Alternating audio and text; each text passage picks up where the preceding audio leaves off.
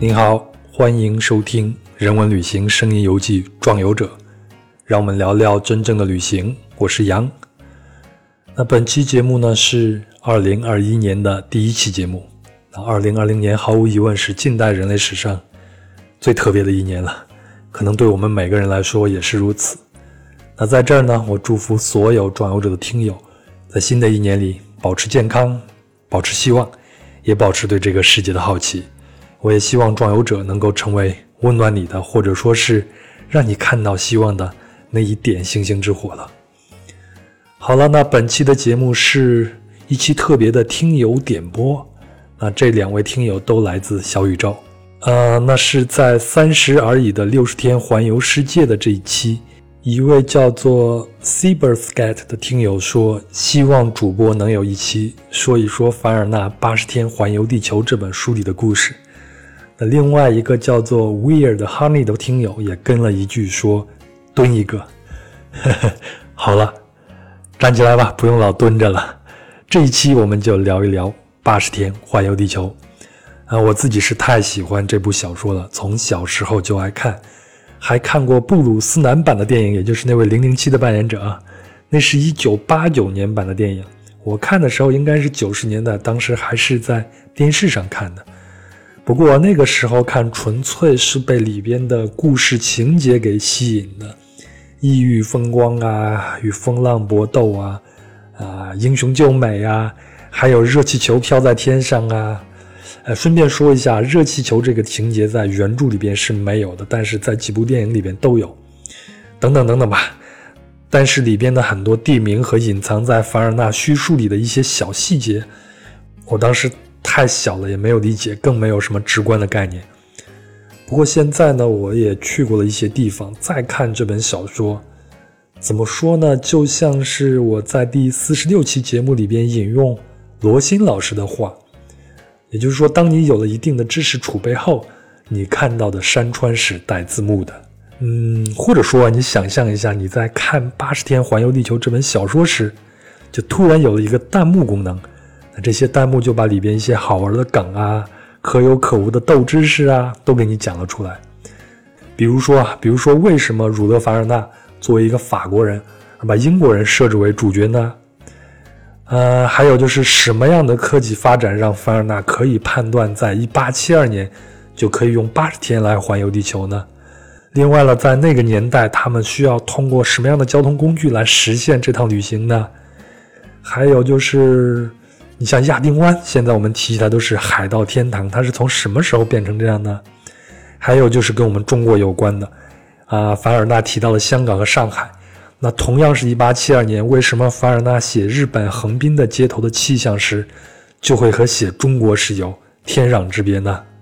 这就是我所感兴趣的点。那今天的这期节目呢，就是一个声音版的弹幕，我斗胆用我自己的视角来把我看到的，或者说值得深聊的。也值得跟您分享的点和大家聊一聊。当然，我个人的水平有限，我也会好自为之。有哪些讲的不对的，大家就给我揪出来，然后我们一起讨论。好了，我先假设大家都知道这个故事啊，但是我也要再稍微的赘述下剧情的梗概。那故事是发生在一八七二年的伦敦，因为英国国家银行的失窃案，男主角福格先生和改良俱乐部的牌友们啊。他们都是上流社会的英国绅士啊，就用两万英镑作为赌注，打赌可以在八十天里环游地球一周。那福格先生为了证实自己这一推算的正确性，就带着自己刚刚雇佣的仆人路路通立即启程了，开始了他的旅程。好，那我们的八十天环游地球的弹幕版就正式开始了。第一个问题是，我在看这本小说的时候就会问自己：啊，为什么是十九世纪？为什么要把故事发生的年代设定在呃一八七二年呢？为什么是十九世纪？在《壮游者》第四十九期与达尔文同游南美里边已经问过一次了，就是达尔文为什么能够在那个年代完成他的壮游？那当时的分享人陈红老师也讲了，欧洲的工业革命呢是十八世纪六十年代开始了。到十九世纪中叶的时候已经完成了，那十九世纪帝国主义也达到了最鼎盛的时期，而现代科学的基础学科呢，几乎都是在这个世纪奠定的基础了。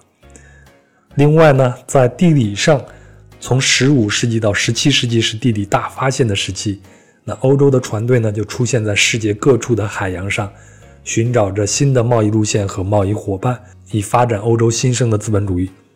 而有记录的第一次人类的环球旅行呢，应该是一五二二年的九月六号，费迪南德·麦哲伦他的西班牙探险队完成的，一共的用时是三年零一个月。不过那个时候的人环游地球啊，只能靠船呀、走路啊，还有骑马。但是到了十九世纪呢，就有两样工具的诞生，让环球旅行加速了。那这两样工具就是汽船和火车。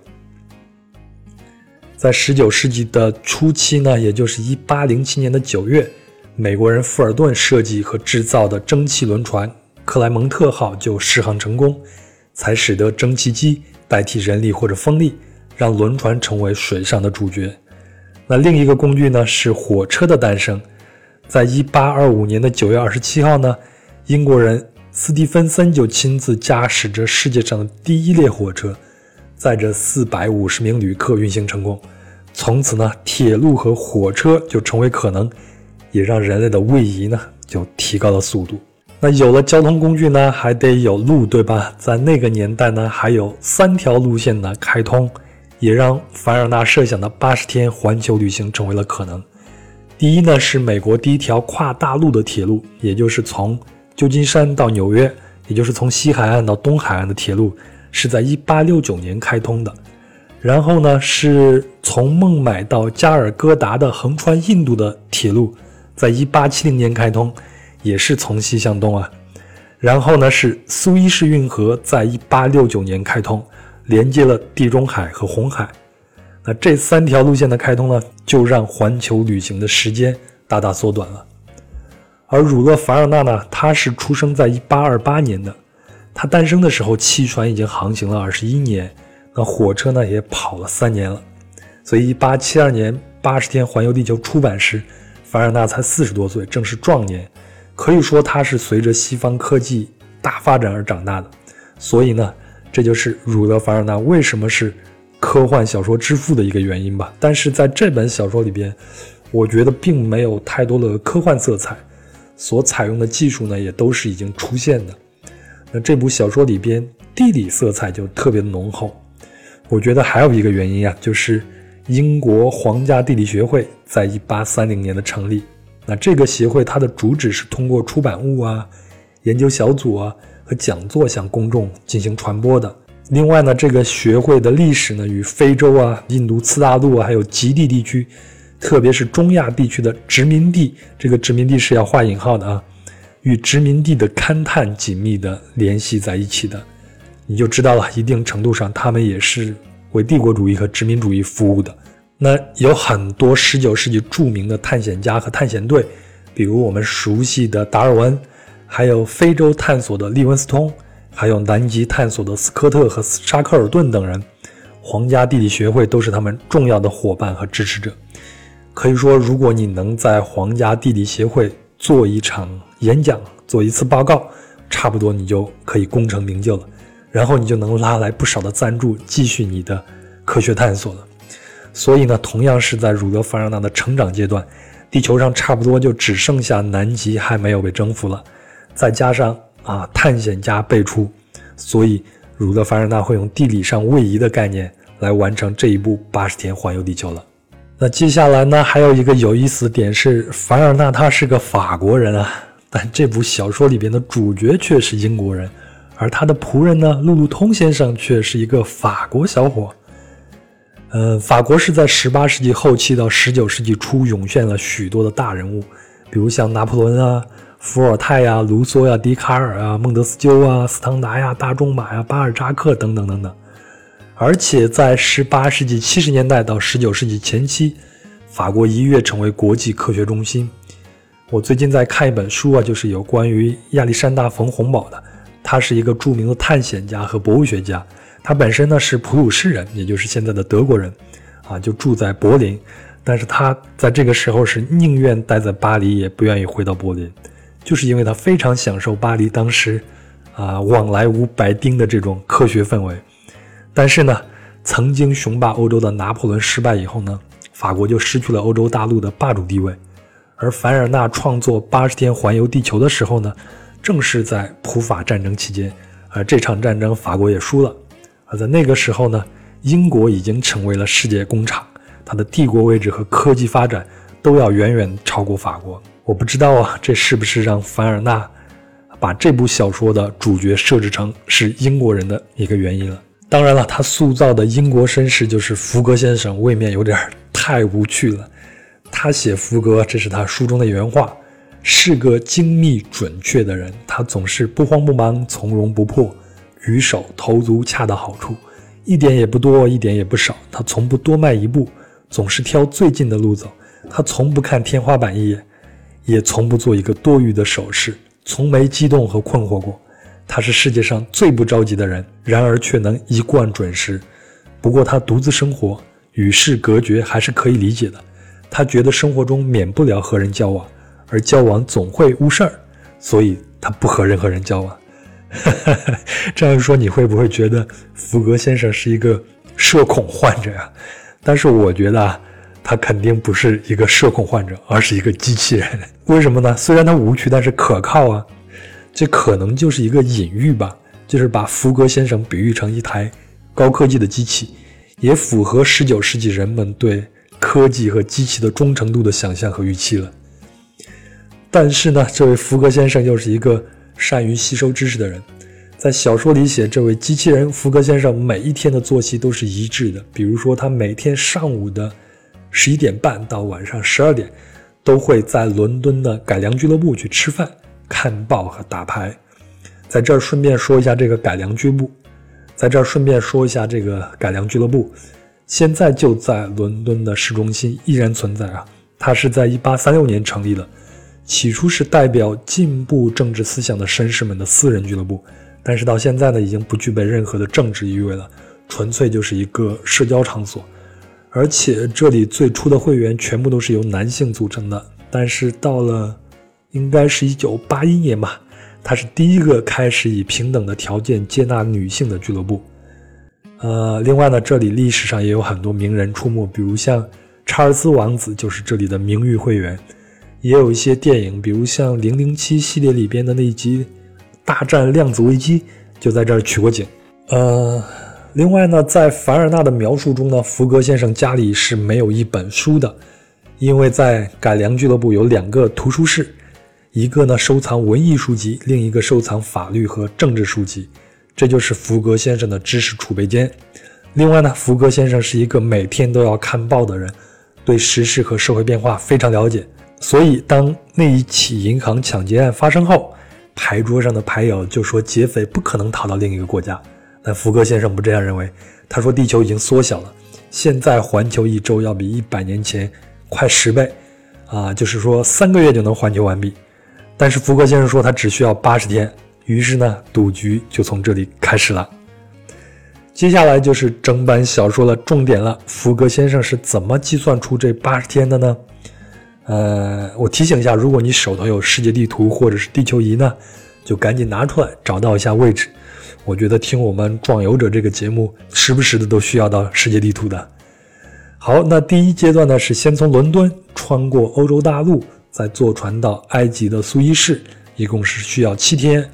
然后呢，是从苏伊士运河南下，穿过红海到亚丁湾，再往东穿过阿拉伯海到达印度的孟买。这一段呢要坐游船，一共是十三天。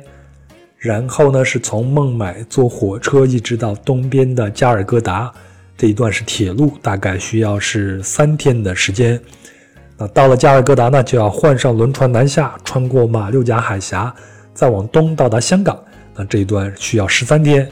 然后呢，从香港坐船一直到日本的横滨，需要船程是六天。然后呢，就从横滨坐船横穿太平洋，到达美国的西部城市旧金山，这一段预计是需要二十二天的船程。然后呢，从旧金山上火车自西向东到纽约，是坐火车，一共需要七天。然后就剩下最后一段了嘛，也就是横穿大西洋，从纽约到伦敦，应该是游船加铁路，一共是九天时间。这样算下来呢，刚好是八十天。但是啊，他的牌友当然会不相信啊，然后就说你可能会遇见洪水呀、铁路的出轨呀，还有就是当时在印第安人啊，在美国大陆上还要毁掉铁轨啊、抢劫行李等等等等。但是呢，福格先生就一句话说这些我都已经计算在内了，看我说他是机器人吧。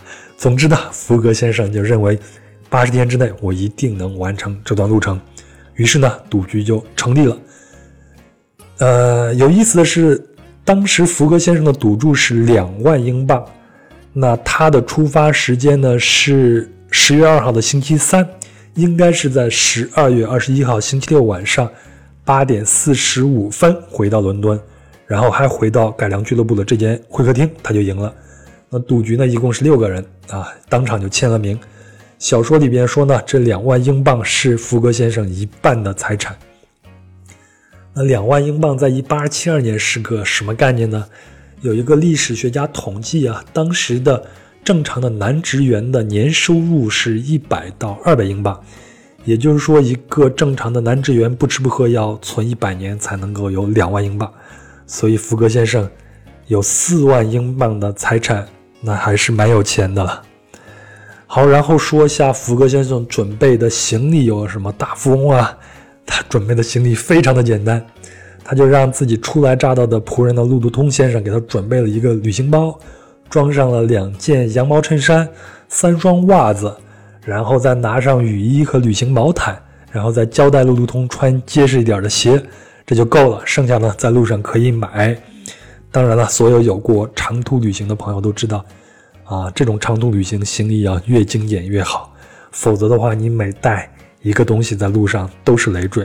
还有一件非常重要的是一份布莱德肖大陆火车轮船运行总指南。那这本指南里边有他这次旅行所需要的一切信息。那这位布莱德肖的名字呢叫做乔治，他是英国19世纪的绘图师、印刷商和出版商。在1839年的十月呢，他的公司就出版了世界上第一份铁路时刻表。呃，这位。布莱德肖先生是出生在1800年，但他是逝世于1853年的。但是在19世纪和20世纪早期，以他名字命名的铁路指南都是权威和畅销的代名词，也就相当于我们现在的 Lonely Planet 吧。呃，那布莱德肖的名字呢，也就出现在同时期的很多英国作家的小说里边，包括大家都知道的福尔摩斯的系列。那有了这些东西呢，福格先生的环球旅行就正式开始了。按书中所写，福格先生是在晚上八点四十分从伦敦出发，第二天早上七点二十分就到了巴黎。哎，我们知道啊，现在的欧洲之星高速列车大概只需要两小时十六分钟就可以从伦敦到达巴黎了，因为英吉利海峡啊，就是在海底隧道那一段，一共是五十点四五公里，但是呢。这条海底隧道的完工是在一九九三年，到一九九四年五月六号才正式开放的。所以我当时就想，那在海底隧道完工之前的一百多年前呢，火车是如何通过英吉利海峡呢？按我们现在的思维，我们自然会想到啊，要么就是把火车整列或者分开啊，放到一个轮渡上，过了海峡呢，再继续上铁轨，然后连在一起再开。要么呢，就是所有乘客下车啊，上轮渡过了海峡，换成另一辆同次不同列的火车继续去巴黎。关于这一点呢，我查了很多的资料，但是没有找到1872年的人们到底是如何乘坐火车往返巴黎和伦敦的确切答案呢。不过我看到了一个资料啊，说是在1936年，英吉利海峡才出现了一种叫做夜渡轮的交通形式。简单说就是第一种方式了，就是火车到达海峡以后会被分成两部分，均匀地装载在船的左舷和右舷的轨道上，这样能保持渡船的平衡。然后过了海峡呢，再连接到一起，继续往巴黎行驶。那这种夜渡轮是从1936年运营到1939年，到二战爆发才停止的，而到了1947年继续恢复，一直到啊1980年才停运的。然后是到一九九四年海底隧道建成，由此呢，啊，我觉得可以这样推测，就是一八七二年的人们应该是采用到了海峡就人车分离，乘客呢通过渡轮到达海峡后换同次但不同的火车继续往目的地出发。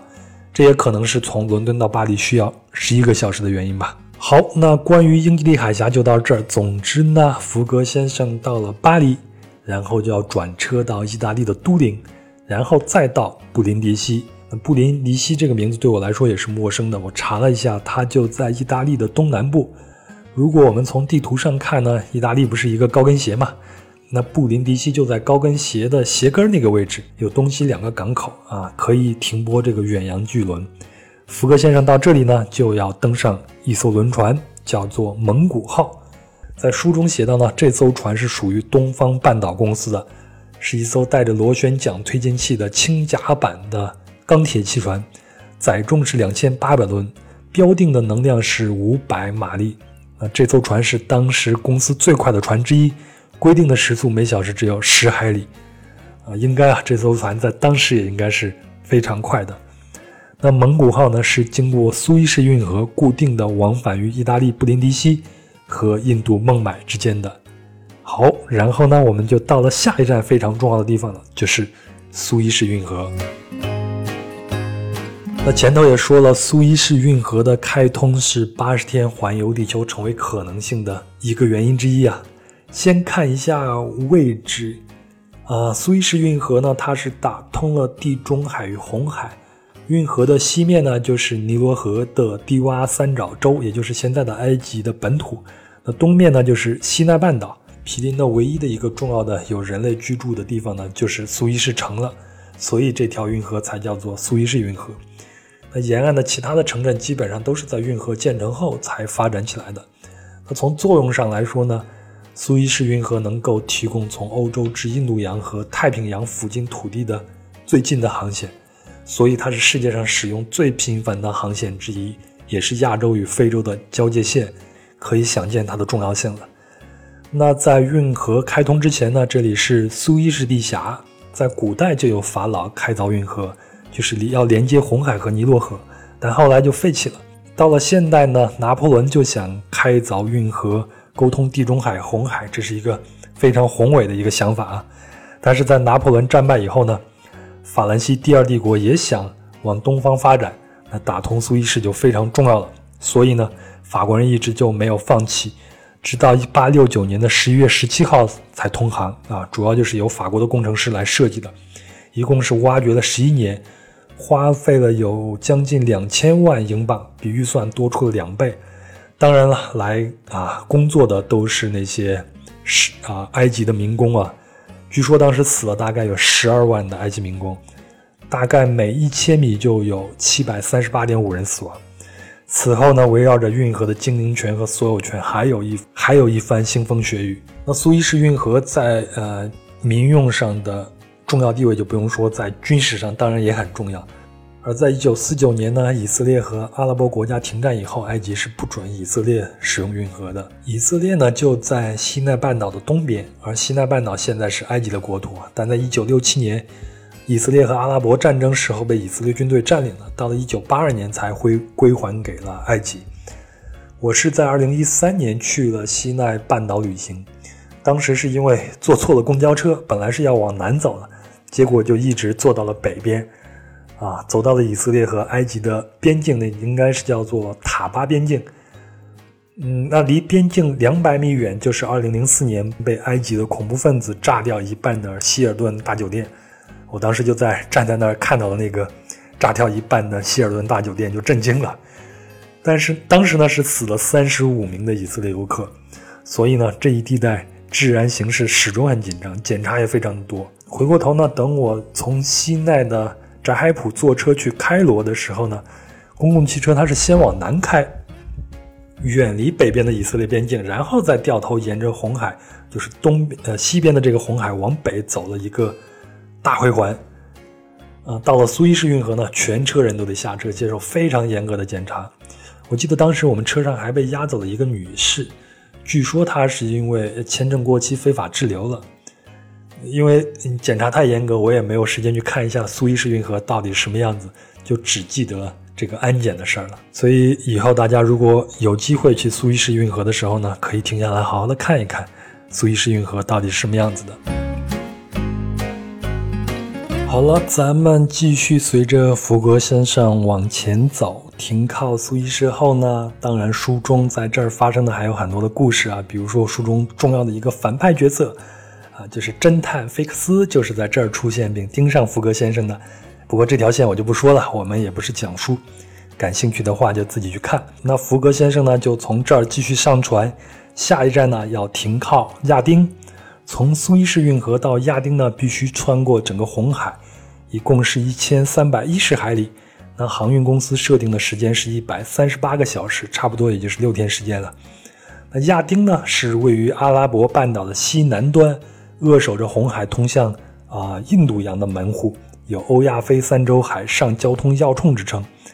在书里呢，儒勒凡尔纳写亚丁城当时是拥有两万五千个居民，这里有索马里人。啊，巴尼昂人、帕西人、犹太人、阿拉伯人和欧洲人。那现在呢？亚丁也是也门共和国的临时首都，因为这个国家在2015年的内战，原来的首都萨拿呢就被胡塞武装分子占领了。我很喜欢的一部军事题材的电影叫做《红海行动》，据说原原型国就是也门，它的素材取材应该是2015年的也门撤侨事件。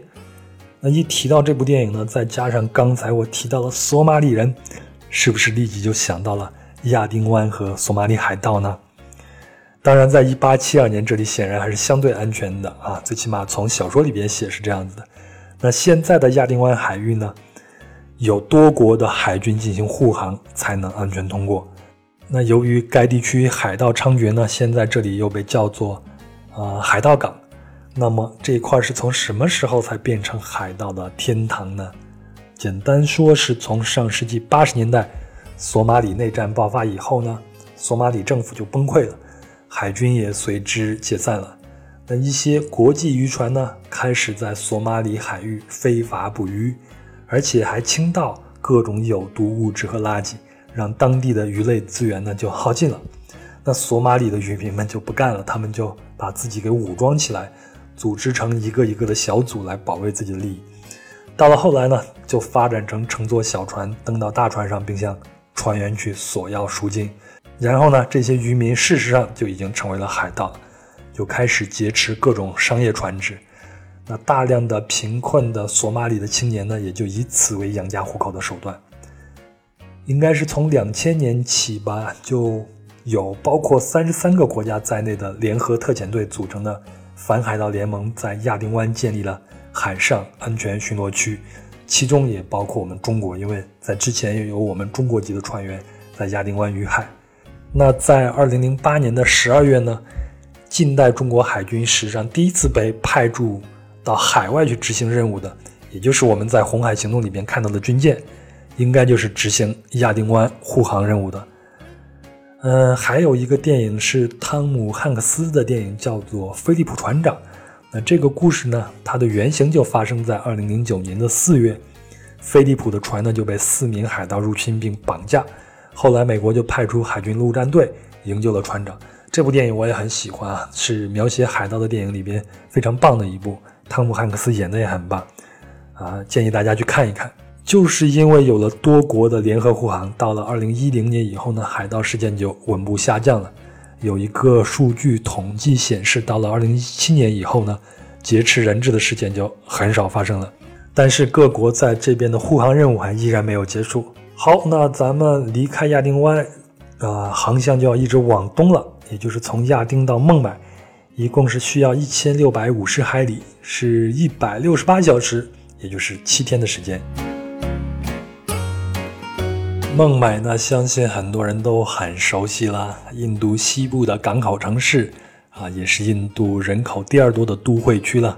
另外呢，这里是印度最富裕的城市，是重要的贸易中心和港口城市，所以有很多的印度人就会拿孟买和中国的上海相比。还有呢，喜欢印度电影的朋友也一定知道，宝莱坞就在孟买，而亚洲最大的贫民窟呢，也在孟买。那这儿呢是最早被葡萄牙人在1534年统治的，到了1661年才转属于英国。到了八十天环游世界发生的一八七二年呢，已经被英国人统治了两个世纪了。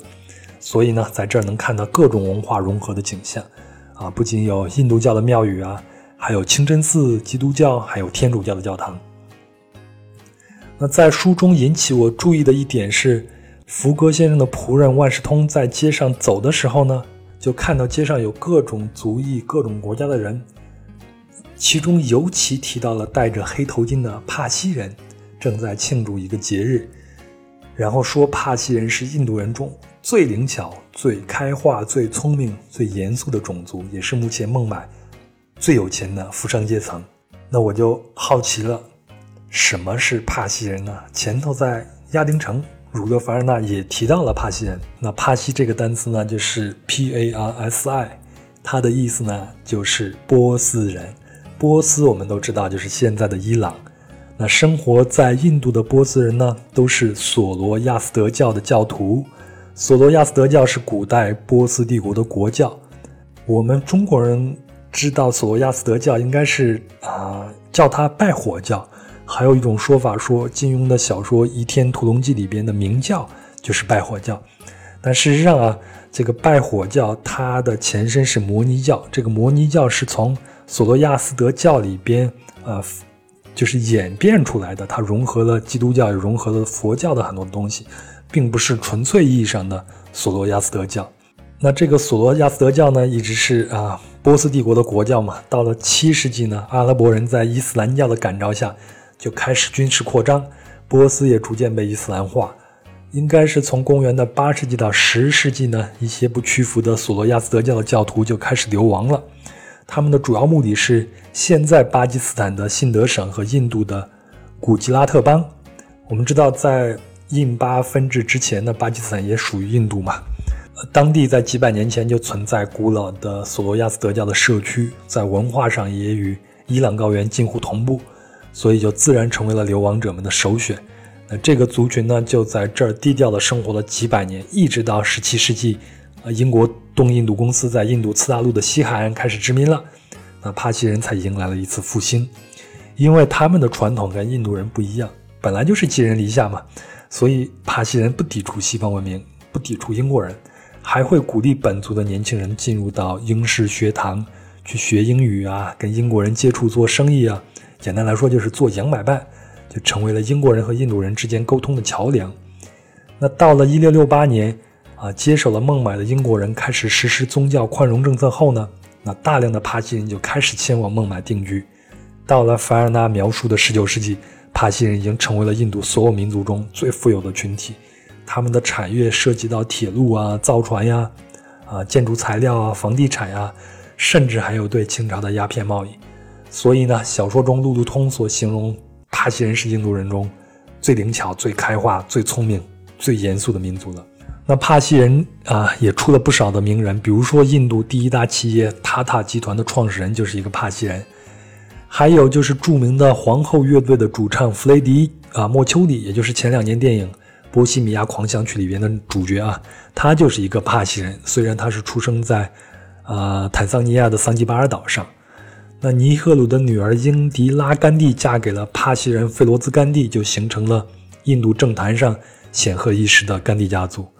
另外呢，随着鸦片战争，很多帕西人就迁到了香港。现在的香港也有一些帕西人族群，在旧时代的广州也有啊。我自己是去过伊朗的亚兹德，那是索罗亚斯德教的圣地啊，在那儿有一个神庙，就供奉着索罗亚斯德教的圣火。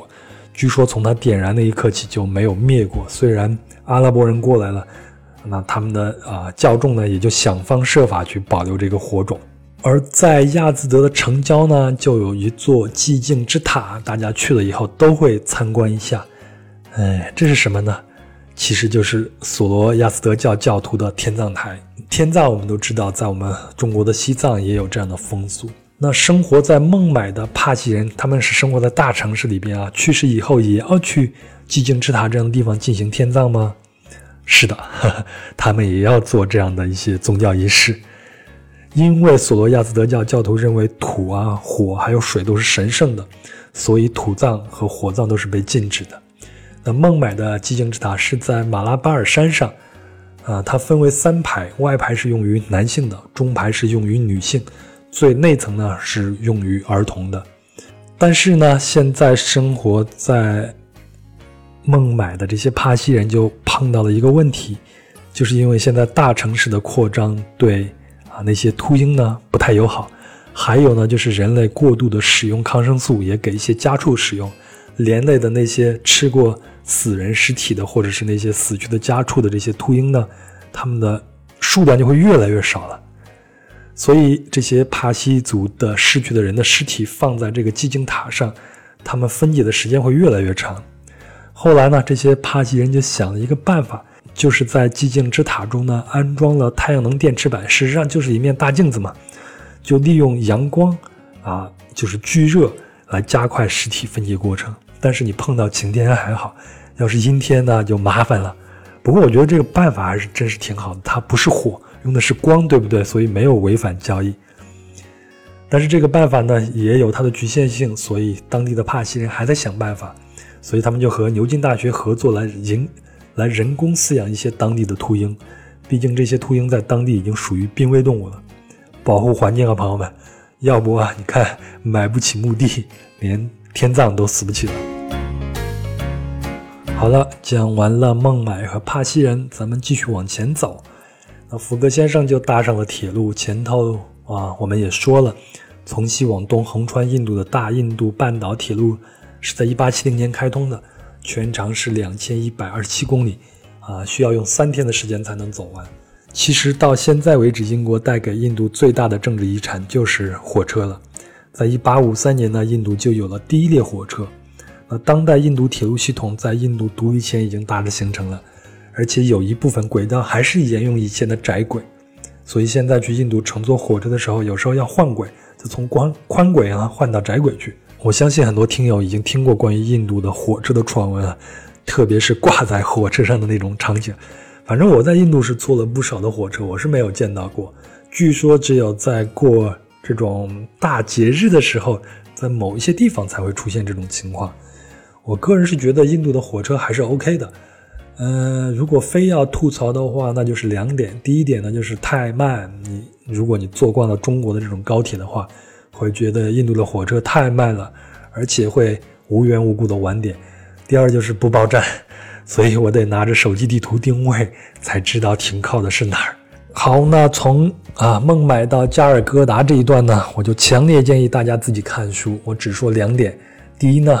这段故事是全书里边最具故事性也最浪漫的部分，像骑着大象穿越丛林啊，遇到寡妇殉葬仪式啊，这个万事通假扮的王宫诈尸了，把这位寡妇阿芙达给救下来了，啊，福格先生也在这一段旅程中遇到了自己未来的真爱，就是这位被救下来的阿芙达女士了。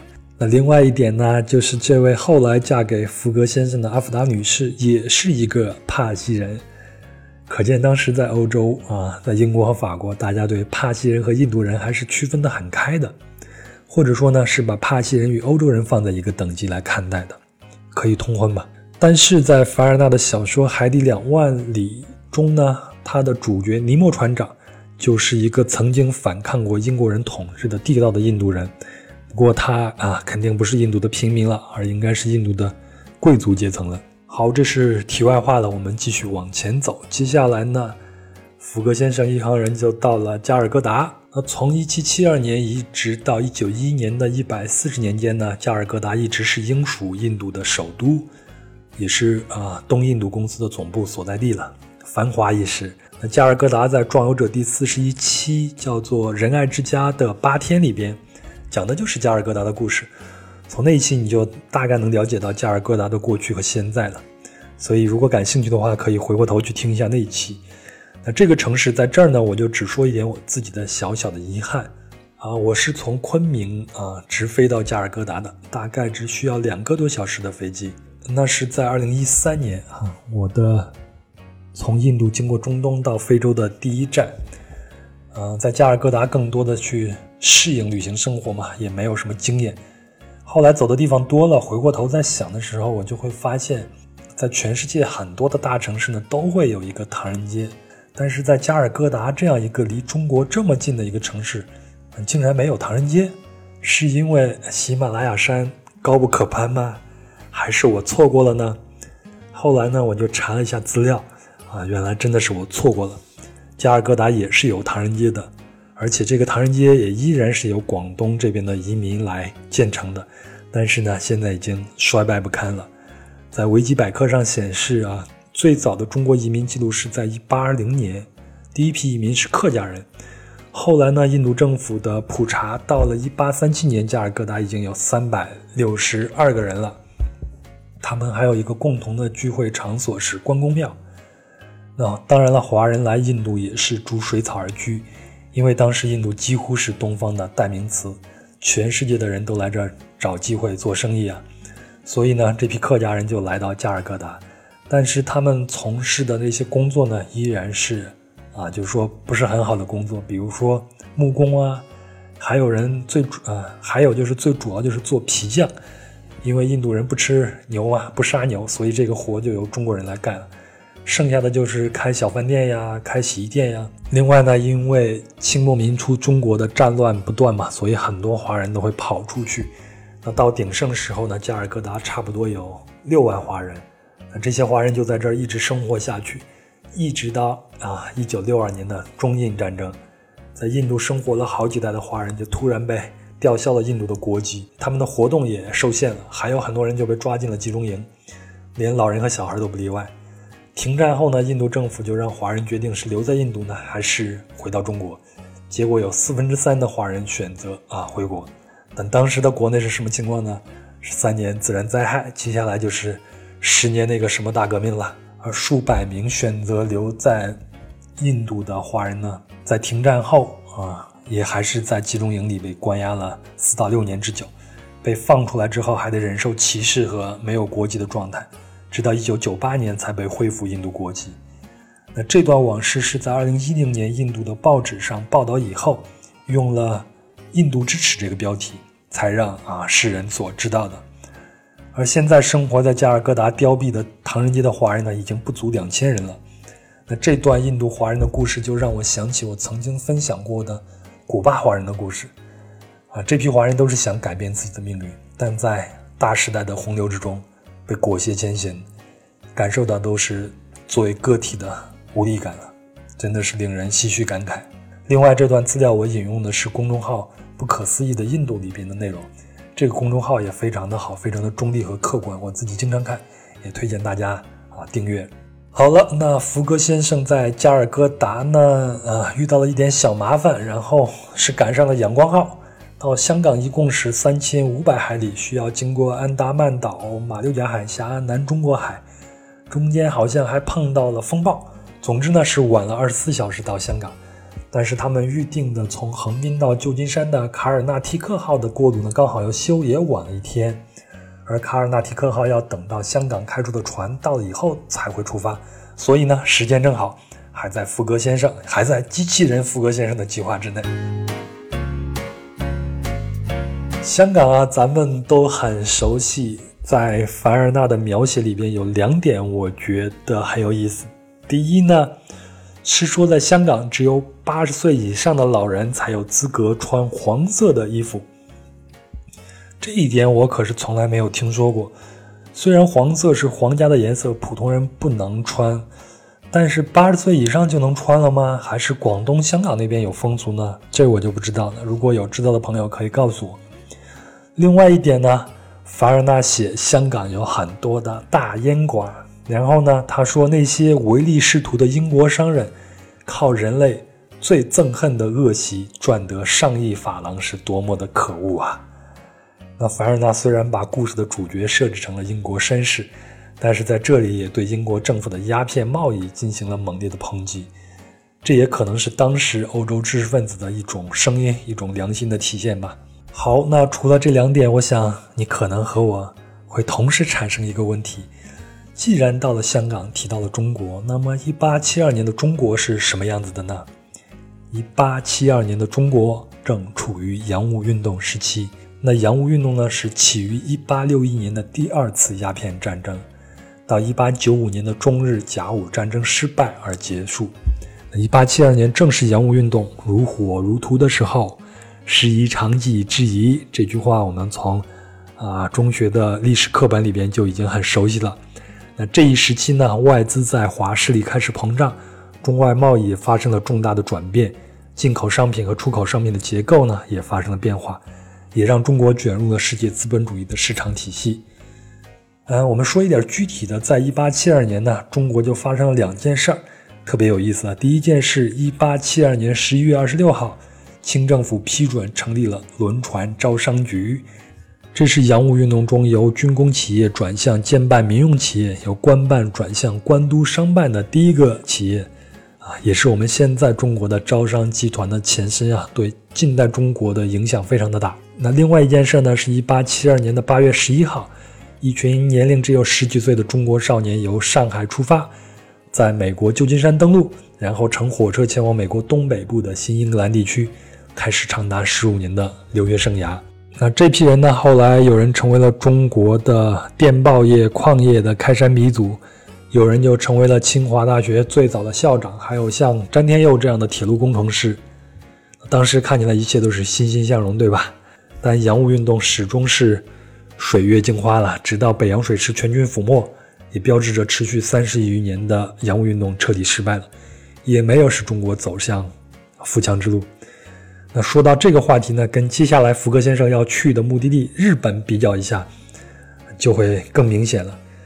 呃，福格先生因为路路通被骗去大烟馆喝醉了，没有通知开船时间，所以只好又雇佣了一只船。得知去旧金山的船不是从横滨出发，而是从上海出发。所以他们就从香港直奔上海，一共是八百海里，在台湾海峡还碰到了大暴雨，耽误了点时间，乃至就快赶不上离港的那艘美国游船了，只好发射了信号炮，最后还是赶上了，啊，也来到了横滨，开始找这个路路通先生。那路路通呢，倒是赶上了香港的那艘船，提前到了横滨，于是呢，凡尔纳就借助路路通的眼睛来讲了一下自己心目中的日本。当然，凡尔纳自己是从来没有去过日本的，他的知识呢都是从书和当时的报纸上得到的。他写路路通在日本横滨整齐干净的街道上呢，就看到了一个仪式：日本女性是穿着和服，把自己的胸部竖得平平的，而且牙齿呢染成流行的黑色，而和服的腰带呢在身后打成了蝴蝶结。然后凡尔纳说，巴黎最时髦的女人的装扮好像也是从日本女人这里学来的。那凡尔纳还特意提到了日本也有烟馆，但里边呢都是真正的烟草，鸦片几乎不怎么能看得到。而且呢，他还花费了大量的笔墨去描述日本街头的景物，比如像花草啊，像建筑啊，这就跟他描写中国香港时有很大的对比。那描写日本横滨的时候，就是一个清新的城市，欣欣向荣；而描写中国香港的时候，就是看起来就是已经腐败了。这个对比非常的强烈。那当时的日本是什么样子的，才能让凡尔纳去这样去描写呢？我们知道，日本的明治维新是在一八六八年开始的，那到了一八七二年呢，是明治维新的第四年，但经济发展非常的迅速，正在逐渐过渡成为一个工业化国家。那明治维新呢，是日本近代史的转折点了。也是当时亚洲推行改革的国家中少数成功的，也使得日本跻身于世界经济军事强国之列。那就在1871年呢，明治政府派出大臣出访欧美，考察资本主义国家，呃，这也让西方世界啊认识到了日本。这可能也是凡尔纳对日本大下笔墨描写的一个原因吧。呃，不过，不过当时日本也确实是亚洲之光了。那在一八七二年呢，在日本也有两件非常具体的事儿，我觉得啊值得分享一下。首先就是一八七二年的农历春节，啊，日本明治天皇就下令废弃了传统历法，采用西方阳历。那这个呢，就标志着他们嗯非常强烈脱亚入欧的这种信心嘛。另外呢，是在一八七二年的十月十四号，日本第一条铁路京滨铁路就开通了。同年，政府也颁布了学制。啊，标志着日本近代学校制度诞生了。还有一个很有意思的事儿是，那年明治天皇二十岁，他就下令废止了持续一千多年的禁肉令。因为我们知道日本是一个岛国，资源并不是很丰富，而且它是一个农业国家，再加上还有佛教的原因，所以之前的统治者呢就禁止农民食用猪牛羊之类的牲畜，导致日本人的身高都很矮嘛，所以这就是小日本的来历。但是明治天皇就废掉了禁肉令，带头开始吃肉。他就想改善日本人的营养结构，啊，这对后来的日本影响也很大。总之呢，当时的日本在西方人，最起码在凡尔纳这样的知识分子看来，是一个正在走向现代化、欣欣向荣的国家，所以描写起来就很美好了。好，那咱们就继续往前走啊。接下来，福格先生就在这儿找到了路路通，又乘坐着横滨开往旧金山的格兰特将军号，预估呢是不到二十天就可以航渡太平洋。然后他们就到达了旧金山。这个旧金山呢，当然是啊中国的译法了，因为这座城市的正式名字叫做 San Francisco，是一个来自于西班牙语的一个城市。那华人的音译呢是三藩市，音译还是蛮准确的。但是这个旧金山是怎么来的呢？因为十九世纪中叶的时候，这里啊淘金热迅速发展，所以有很多来自广东的华人来这里当苦力，还有一部分是来修铁路的，也有人是来淘金，所以就把这儿叫做金山。后来呢，这里金子就没了，在澳大利亚墨尔本又出现了金矿，所以为了区别这两个地方，就一个叫做旧金山，一个叫做新金山。但是好像现在没有人把墨尔本叫做新金山了，连老华人都不会这样叫了。但旧金山这个名字倒是保留下来的。那在凡尔纳的描写中呢，这里有安格鲁萨克逊民族哥特式的教堂和寺庙，有美国人、欧洲人、中国人和印第安人。当时整个旧金山大概是呃二十万的居民吧。而在一八四九年呢，这里还是而在不久之前的一八四九年，这里还是强盗出没的地方。但是现在已经呈现出商业大城市的崭新面貌了。凡尔纳还特地提到了中国城，为什么呢？因为如果你要能穿越到一八七二年回到旧金山，呃，你一定能看到唐人街，因为它就在现在的市中心的位置。说到这儿呢，我在知乎上看到一个问题，说为什么海外的唐人街都在市中心位置呢？那得赞最高的一个回答是，因为中国人去的早啊，当然就在现在的市中心位置了。后来的城市都是围绕着这个中心一点一点扩大的嘛。那旧金山的唐人街是在一八四八年就成立了，后来就成为了亚洲以外最大的华人社区。那关于华人在美国的生存以及唐人街的故事，在第十五期的节目《曼哈顿里的长乐人》里边都提到了，有兴趣的请搜索收听一下，在这我就不多讲了。但是关于旧金山的唐人街啊，如果去旧金山旅行的朋友们，我还是建议一定要去一去这个地方的。因为跟其他地方的唐人街的气质不太一样，怎么讲呢？就是我的感觉，它就没有那么逼仄，也没有那么阴暗，还是挺让人心情愉悦的。可能跟旧金山的好天气有关。另外呢，我在那儿吃到了我生平吃过的最好吃的烧腊，应该是香港或者广东的移民做的，特别的棒。光为了吃也值得去走一走了。好，我们继续往前走。福格先生呢，他们上的这条铁路呢，是世界上第一条横贯大陆的铁路。啊，也就是从太平洋一侧到大西洋一侧，嗯，事实上它当时不是直达的，到现在也没有直达的。总长度是三千七百八十六英里，大概是六千多公里了。在八十天环游地球中呢，这条线路上发生的故事也非常的精彩，比如有火车加速通过即将倒塌的桥啊，和劫车的印第安人开战呀，后来又坐单帆的雪橇在雪地上赶路啊，最终还是赶到了纽约。当然，这些故事我还是建议亲自去看书啊，会非常的过瘾的。那我就说一下我看到的重点，那就是儒勒·凡尔纳在这部小说中，借助小说人物的观察，特意赞美了美国人，夸赞他们啊修建铁路的效率啊，没有官僚主义，也没有文牍主义，工人的进度非常的快。这让我想起什么呢？我会想起我自己最喜欢的一部儒勒·凡尔纳的作品，叫做《神秘岛》。我喜欢《神秘岛》要远远超过，呃，八十天环游地球啊。嗯，怎么讲呢？就是我每次出去长途旅行的时候，一定会在手机里边，包括现在我的手机里边都下载的有，啊，《神秘岛》这本小说的有有声书。那当然一定要选择王刚先生，就是那个鉴宝的那个王刚先生，他用声音演绎的《神秘岛》。顺便说一下，这个王刚先生太厉害了。他可以用声音去演绎不同的角色，就五六个角色完全没有问题，而且还可以用英文去唱歌，真的是绘声绘色。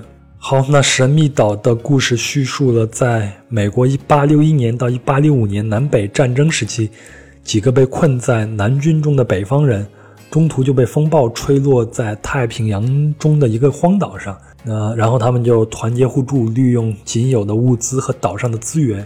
包括自己的聪明才智，在岛上开辟了农场、畜牧业、甚至架起了电报，包括想建造铁路，啊，最后是回到了美国。但是这几个岛民又在另外一片美国本土的荒地上重新开始了自己的重建事业。我个人是觉得这是儒勒·凡尔纳为当时的美国写的一首赞美歌，或者说呢，他是用神秘岛的故事来重现了从英国漂洋过海来到美洲的那批清教徒。来到北美以后，那当时的北美对这批人来说就跟荒岛没有什么区别嘛。然后呢，就重新建立生活，一点一点建立农田、房屋、港口、铁路等等等等，一点点把这里建设成一个世界上最强大的国家。那凡尔纳就把这段历史给缩小化，让这几个北方佬承接上了美国精神，将这个太平洋上的荒岛建设成了另外一个小美国。顺便说一下，什么是美国精神呢？我在这儿就啊推荐一本书，是塞缪尔·亨廷顿的《谁是美国人》。那这本书基本上就讲了一个问题，就是什么是身份认同？美国人的身份认同是什么呢？答案就是美国人的特性或者说身份认同是由最早期的三百万瓦斯普定居者所赋予的。它来自于两个方面，就是新教教义和英国传统。那么，所谓美国精神，就是信奉新教，信奉从事世俗的工作是完成上帝的旨意。直白点说，就是一定要努力工作，也遵守法律，而且有契约精神等等等等。这些特点呢，在神秘岛故事里的人物身上都具备，所以他们才有信念、意志，坚持自救，甚至是发展。呃，关于这些，我强烈建议大家去看这本书及相关的书籍。我了解的也不是很多啊，如果你有什么发现，欢迎跟我沟通一下。另外呢，就在我做这些资料的时候，突然就想起来，凡尔纳还有一本书叫做《机器岛》，啊，也是一个岛啊。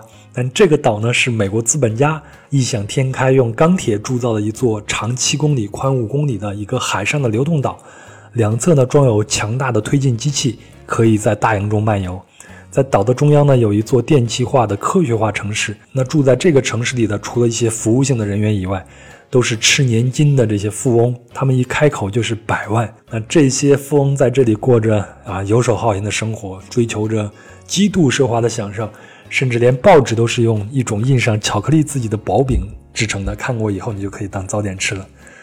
但是呢，到后来，那东西两侧不同的资本家集团还是意见上有分化了，又遭到了马来海盗的袭击，所以最后两个资本家集团就各占有一架机器。各自向相反的方向发动机器，那这座人工岛就在强大的拉力下，终于被扯成了碎片，沉到了海底的深处。我不知道你听到机器岛和神秘岛这个故事，你是什么样的联想？反正我啊，想到这的时候呢，就会觉得，哎，如果说神秘岛是描写了美国建立的一个现实，那么凡尔纳写的机器岛更像是对未来美国的一个预言啊。那不管这个预言啊。未来会不会实现啊？总之，现在看起来是两个不同的集团在往两个方向发力。那回到一八七二年，美国是什么样子呢？啊，刚那当时呢是美国的南北战争刚刚结束了七年，美国还处于一个重建时代。但美国毫无疑问已经是让欧洲人刮目相看的国家了，所以儒勒·凡尔纳才会花那么多的心思在写美国人的故事。那这也会让我想，儒勒·凡尔纳当时是怎么敢把故事的角色的主角都设置成外国人，比如英国人、美国人？这要是放在我们现在啊，现在的这种情况下，放在我们中国，不被骂死才怪。这不是崇洋媚外吗？这一点我倒是没有查到资料啊。当时儒勒·凡尔纳到底有没有遭受到来自法国内部的指责？那有知道的朋友可以跟我交流。另外呢，关于1872年的美国，还有一个事儿。跟爱好旅行的朋友们有关，那就是一八七二年的三月一号，格兰特总统就签署了在黄石公园建立美国第一个国家公园的法案。我们现在去美国玩啊，去国家公园是必不可少的项目，特别是在西部，这都来源于一八七二年的。好了，我看了一下时间，也差不多了。关于福克先生后来的部分呢，大概就是赶到了纽约啊，错过了开往利物浦的中国号轮船，于是福克先生就花八千美金买了几个座位，啊，让一艘渔船捎自己过大西洋。这个渔船本来是不打算去啊英国的，但是在三十个小时后呢，福克先生就成为了引，就成为了海盗。他买通了水手、司炉工，把船长给绑起来了，原定是去法国的波尔多，但福格船福格船长就让船长去利物浦，这这当然算是抢劫罪了。而且船上的煤不够用啊，就跟船长商量，要烧掉船上所有一切能够当燃料的东西，然后又用六万美金买了这艘船，算是解脱了罪名吧。然后就到了爱尔兰的昆斯顿，上岸后就乘坐火车到了都柏林，再坐汽船渡过海峡，最后赶到了伦敦。但是发现自己已经迟到了五分钟，这也意味着福格先生要破产啦。当然，故事当然不是这样的啊，最后肯定是有一个大转大转折，是个 happy ending。不光这场赌局赢了，还娶了那位印度夫人，过上了幸福美满的生活。那，那个大转折是什么呢？我相信有些朋友知道，啊，有些朋友还不知道。我还是请大家好好的去看这本书吧。最后呢，我想聊聊这部小说最后的一个问题，也是结尾的一句话。啊，结尾的那句话是这样说的。说真的，人们真的不能用更短的时间环游地球吗？那我们现在任何一个人来回答，答案都是啊，可以啊。人们现在环游地球已经不是什么问题了，特别是在飞机和民航出现以后。我查了一下资料啊，因为机型和各种条件不一样，我看到的使用飞机环游世界最快的记录是三十一小时二十七分四十九秒。好，那关于《八十天环游地球》这本小说呢，嗯，大概想聊的也就这些了。嗯，最后的最后吧，我想说一下我自己。我当然也想来这么一趟环游世界旅行，但是从一年前的疫情起来后呢，基本上就宅在家里，因为没有办法出门嘛。而这一年呢，我是看了不少的书，是我大学毕业后单位时间内看书最多的时候吧。当然也看了不少儒勒·凡尔纳的作品。其中就包括这部《八十天环游地球》。那我看的时候呢，我会用地图啊、地球仪啊，把这些路线都连起来。嗯，身体和精神嘛，总得有一个在路上。我是觉得这种大脑中的这种旅行也非常的过瘾。这就让我想起我在2011年第一次长途旅行时，在云南碰到的一个旅伴儿。她是一个大姐，当时已经出门旅行一年了，在版纳过的六十岁生日，就住小旅馆啊。和年轻人呃交朋友啊，也和大自然去谈恋爱，这是她的原话啊。因为她认为人们总是要相忘于江湖的，所以从来不打听对方的名字。所以我至今也不知道他名字。他就讲他自己年轻的时候下乡插队，然后呢住的宿舍呢就有两面墙，一面有一个世界地图，一面是中国地图。那在他的脑子里边就有两条红线，每天下工了以后啊，就回到房间对着这个地图。两条红线就把他想去的地方都给连起来。他说他把自己想去的地方都走完了，所以呢，等他退休以后就不再过受约束的生活了，就离开了家，就出门旅行。他的那种洒脱和态度对我的影响非常大，我也会时常的想到他。他给我最大的启示是，永远要对未来抱有希望，要为自己喜欢的生活而活着。嗯，我也希望亲爱的您也是这样，在。新的二零二一年，包括以后，要保持健康，保持希望，也保持对这个世界的好奇，多多收听壮游者的节目。好了，那这期就到这里了。如果您喜欢本期的节目，就转发给身边的朋友嘛。也欢迎在评论区里边给我留言。那壮游者的听友群也越来越壮大了，请微信添加“壮游者”的全拼加上二零一八这四个数字，他会将您拉进去。就这样。